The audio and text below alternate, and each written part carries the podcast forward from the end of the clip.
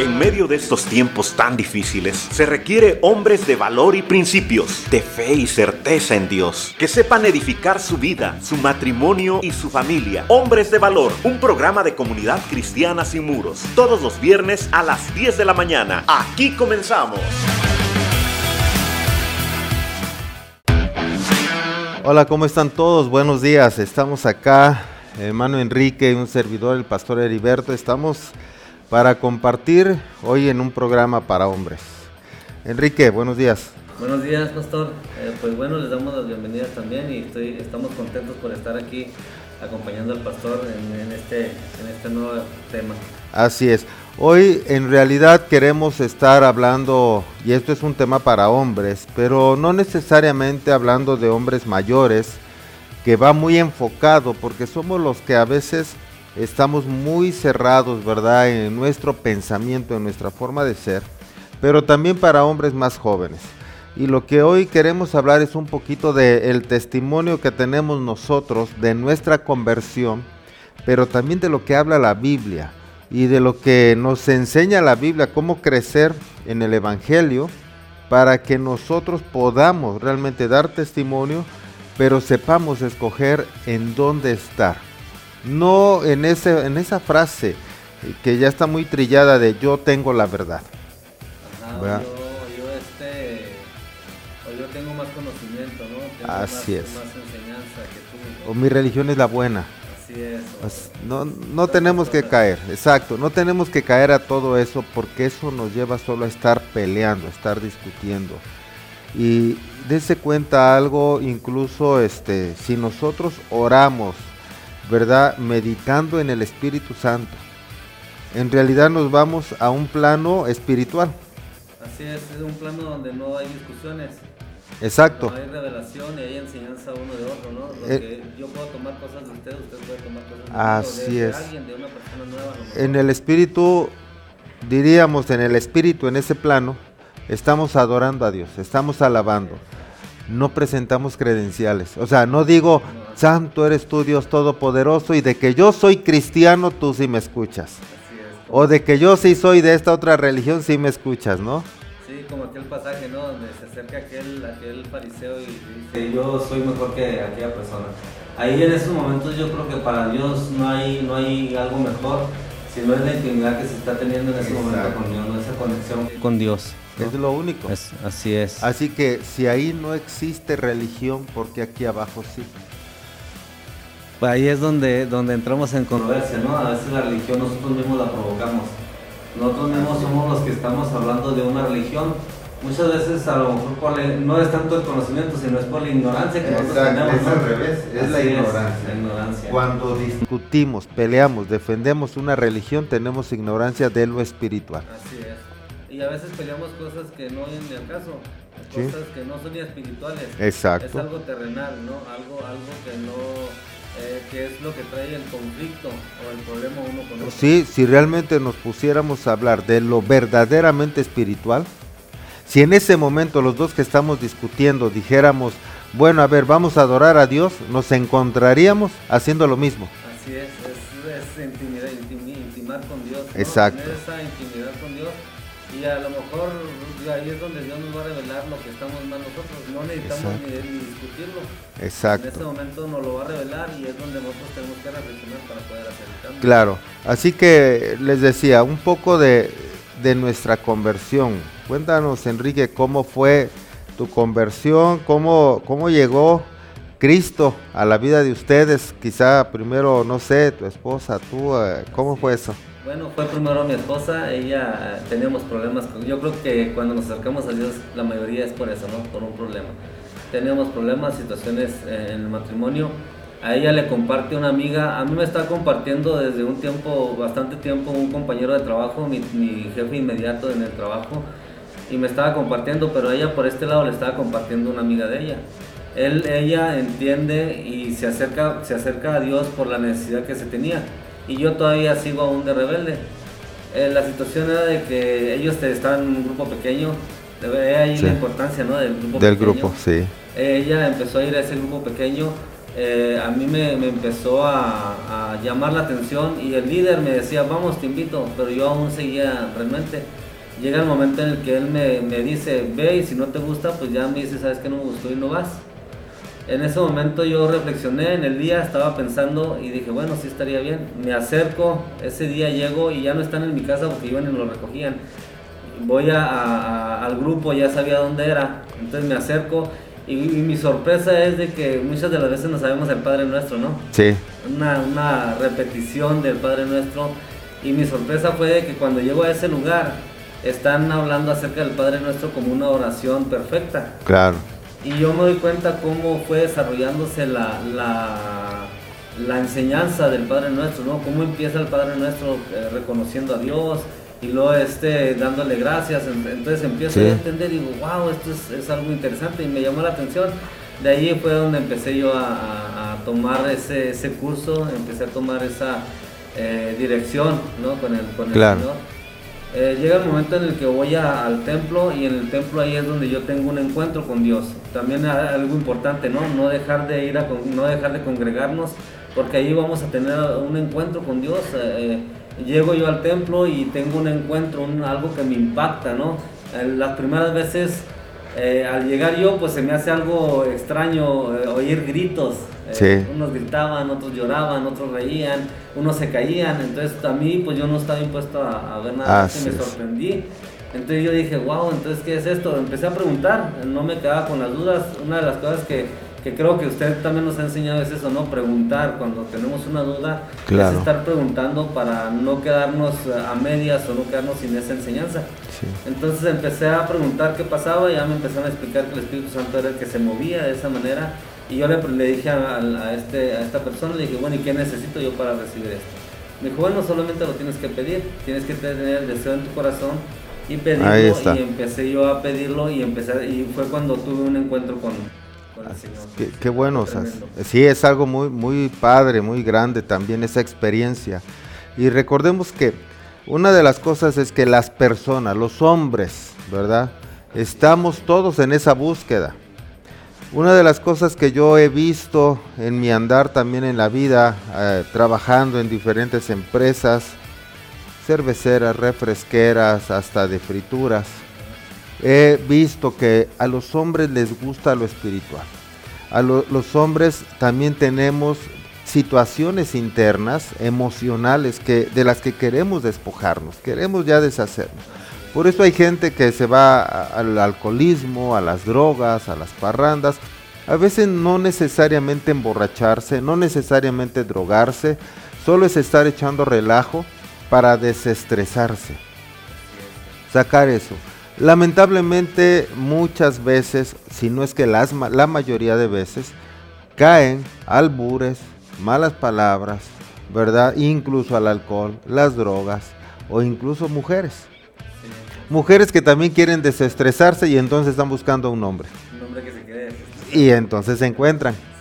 Y ahí empieza a surgir todo eso. Y eso genera una emoción en lo cual les hace sentirse relajados porque ahora ya no van a estar viviendo estresados por su vida cotidiana y hay algo que los motiva y los desestresa y entonces esto les causa una pasión para sentirse bien.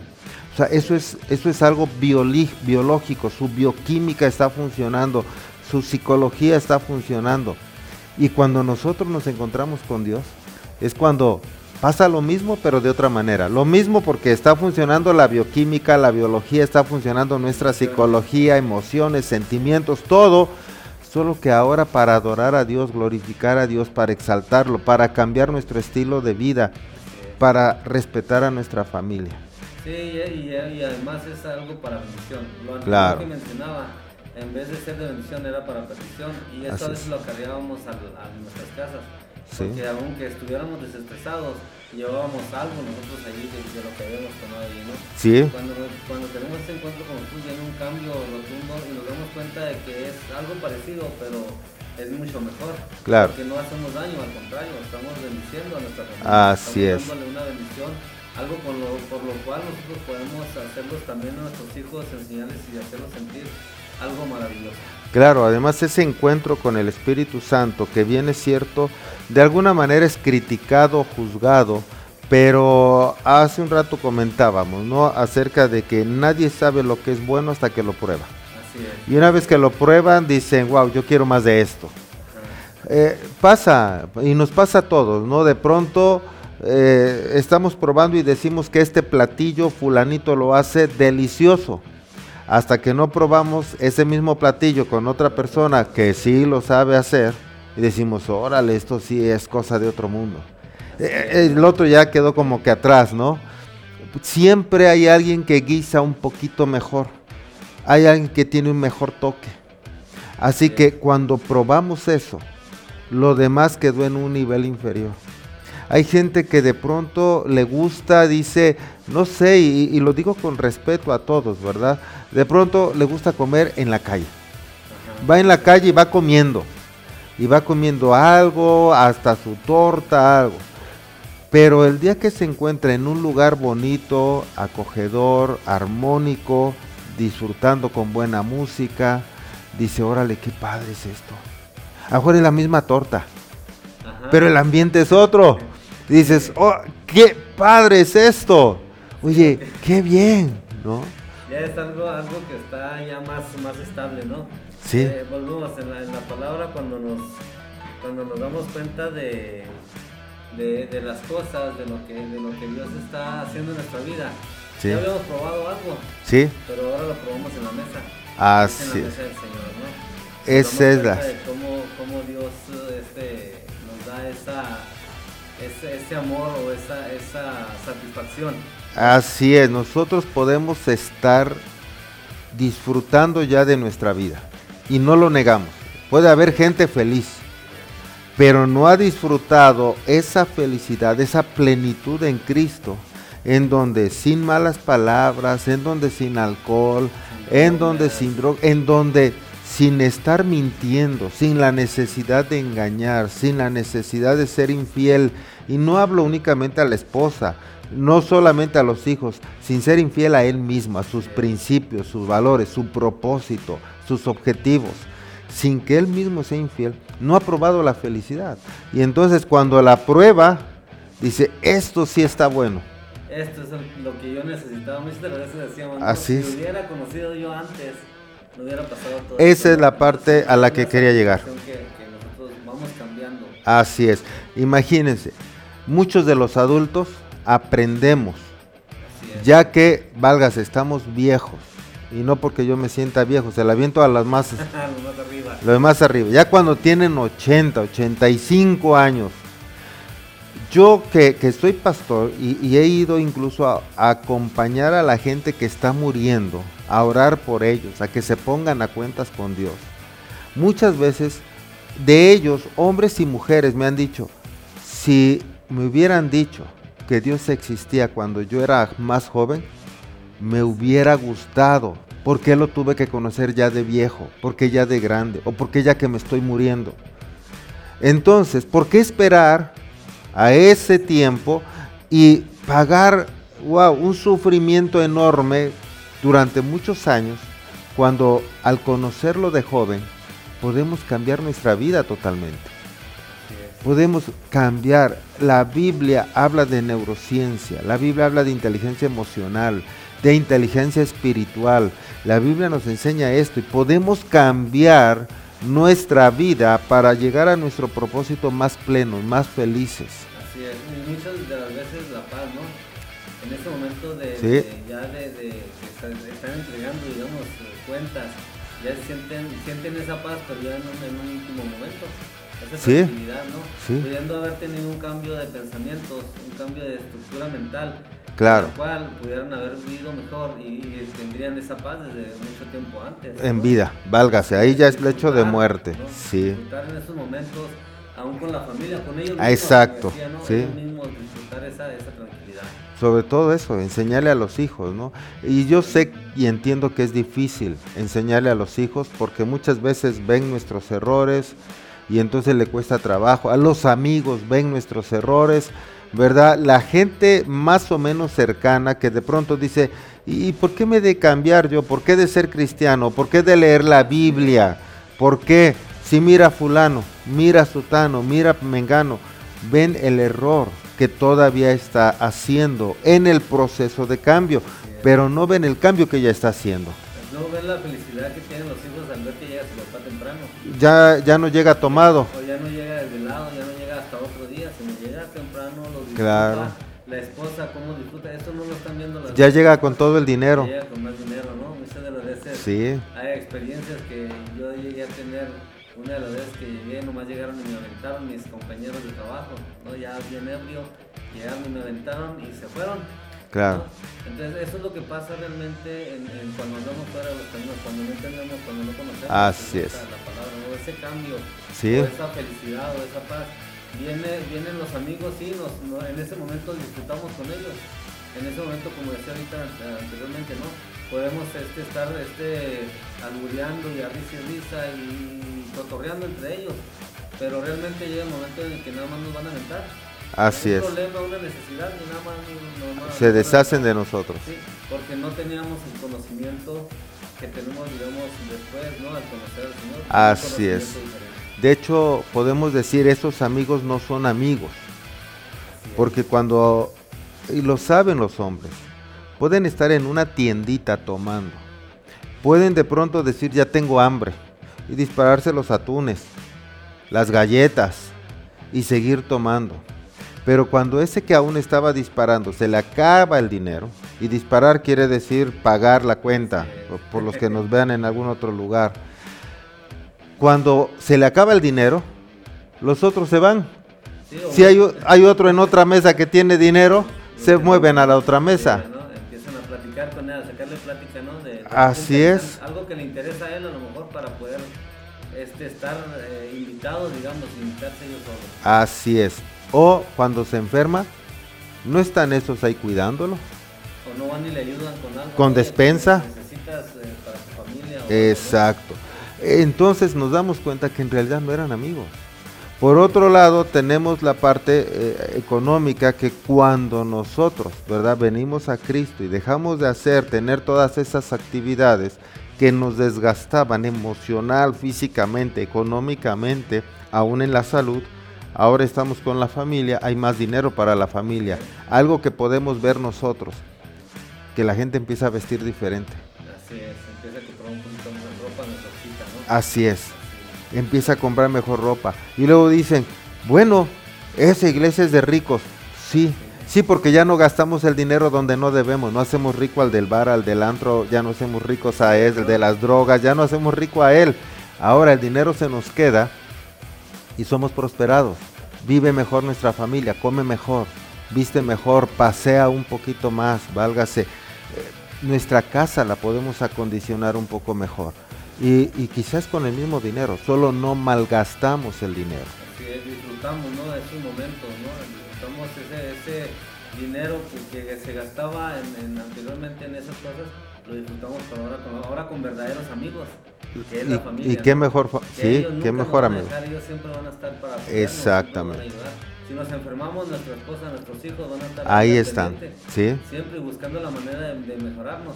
así es. Pero, pero si no entendemos eso y seguimos con la vida anterior, entonces los amigos no nos van a abandonar. a Exacto. así, ¿no? Por ello es importantísimo la palabra de Dios, porque la palabra de Dios no es algo que nos lleve a una religión, no nos enlaza a una religión, nos enlaza a Dios. Y Dios lo que nos da a través de su palabra es sabiduría. Y es algo que la gente no ha, no ha comprendido, mucha gente, ¿verdad? Nosotros lo hemos expuesto de esa manera siempre, pero la gente ve que el congregarse solo es ir como, como ir a misa o ir al servicio. O sea, cumplir, ya cumplí. Pero se pierden lo más importante, la palabra de Dios, la sabiduría del maestro de maestros, de Jesucristo, ¿no? Esa, ese esencia de Él, esa sabiduría, esas frases, esos refranes, todo eso que está ahí y que nos da a nosotros la capacidad de ser mejores personas. Sí, así es. Me recuerda algo cuando estábamos más chicos. Mi papá me decía: si vas tú ahorita a misa, mañana ya no vas. ¿no? Ajá. O sea, como cumple ahorita y no le hace quedar después días ya Sí. este, no, no lo haga, ¿no? Entonces realmente lo tomamos y esa cultura la queremos traer al cristianismo. Eh, pensando que es una religión también, ¿no? Y no, no pensamos en que puede ser un cambio de un estilo de vida. Claro. Tengo que cambiar mi vida, tengo que cambiar mi forma de pensar. Lo que pensaba antes ya no, ya no cabe ahorita en, en lo que la palabra de Dios dice. No, tengo que entender de que no es una religión, sino realmente es algo que yo tengo que transformar en mi vida, en mis acciones, en mis pensamientos, para poder llegar a ser alguien o lo que Dios dijo que yo era. Así es. Y bueno, vamos a tener otra charla para dentro de ocho días, quienes nos están viendo ahorita. Y, lo que estamos hablando ahorita es, de hecho, ¿verdad? El paso para la siguiente. Y en la siguiente queremos hablarte aún de Primera de Timoteo, capítulo 1, verso 3 en adelante, que va en relación a esto, a lo que hemos vivido nosotros como, como hombres, como personas. Y en el capítulo 3, perdón, capítulo 1, verso 3 dice, cuando compartí, perdón, cuando partías a Macedonia, te rogué que te quedaras ahí, en Éfeso, y que frenaras a esas personas cuya enseñanzas son contrarias a la verdad. No dejes que pierdan el tiempo en debates interminables sobre mitos y linajes espirituales. Esto solo conduce a especulaciones sin sentido alguno que nos ayudan a que la gente lleve una vida de fe en Dios. Aquí lo que estamos hablando es, hey, ¿para qué estás hablando, discutiendo que si tu iglesia es la buena, que si tu pastor o si tu, no sé, ministro, etcétera, es el mejor. Mi religión es la buena. Y están discute y discute y discute. Si el mismo apóstol, la palabra de Dios dice, no estén discutiendo. Ey, dice, frena a esas personas con enseñanzas contrarias a la verdad. La parte acá importante y con la que los quiero dejar para el siguiente bloque. Contrarias a la verdad. ¿Qué es la verdad? Porque si no la conocen. ¿qué es la verdad? Porque tu verdad es la religión en donde estás. Pregúntale al de la otra religión cuál es la verdadera religión. Va a decir que la suya. Y al del otro, y al del otro. Y pregúntale a una, al, al que cree, no sé, en Buda, qué es la verdad. Y va a decir que lo suyo. Y, si le preguntan a un ateo, ¿no? pregúntale, y, y va a decir que lo que él cree es la verdad. Entonces, eh, y no, no es el relativismo, en realidad habla de ignorancia. Tú no puedes decir, yo, yo a veces comparo esto con el niño.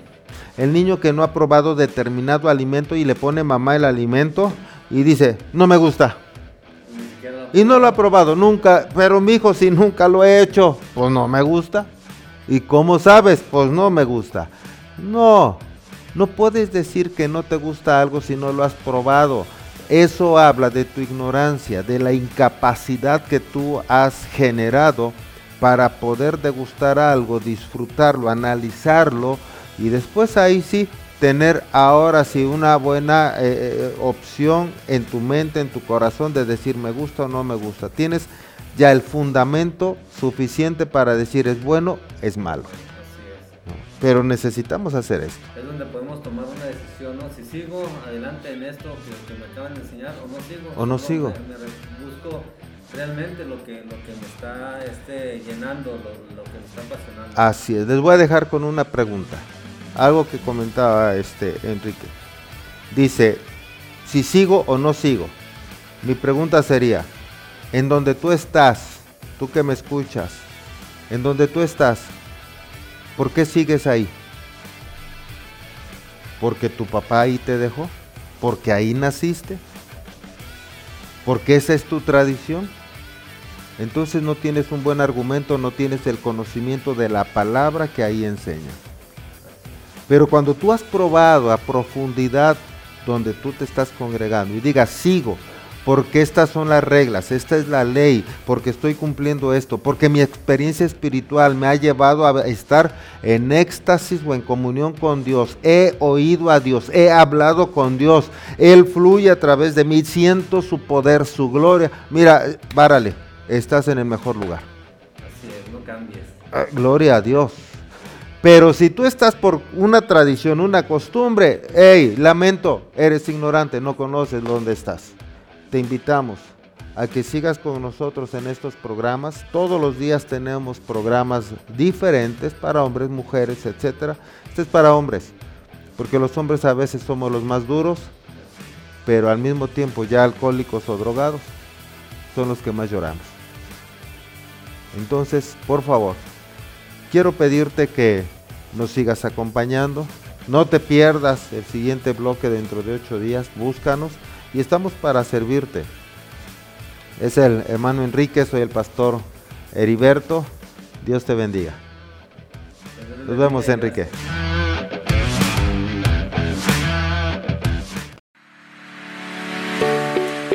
Gracias por acompañarnos. Si quieres volver a escuchar este programa, búscanos en Facebook o YouTube. También estamos en Instagram. Y recuerda, en Comunidad Cristiana Sin Muros hay un lugar esperándote. Servicios virtuales por Facebook, domingo 9 de la mañana, 12 del día y 6 de la tarde. Teléfono 243-436-1195. Comunidad Cristiana Sin Muros. Nuestras oficinas están ubicadas en el centro de Izúcar de Matamoros, en calle Melchorocampo número 38, Comunidad Cristiana Sin Muros.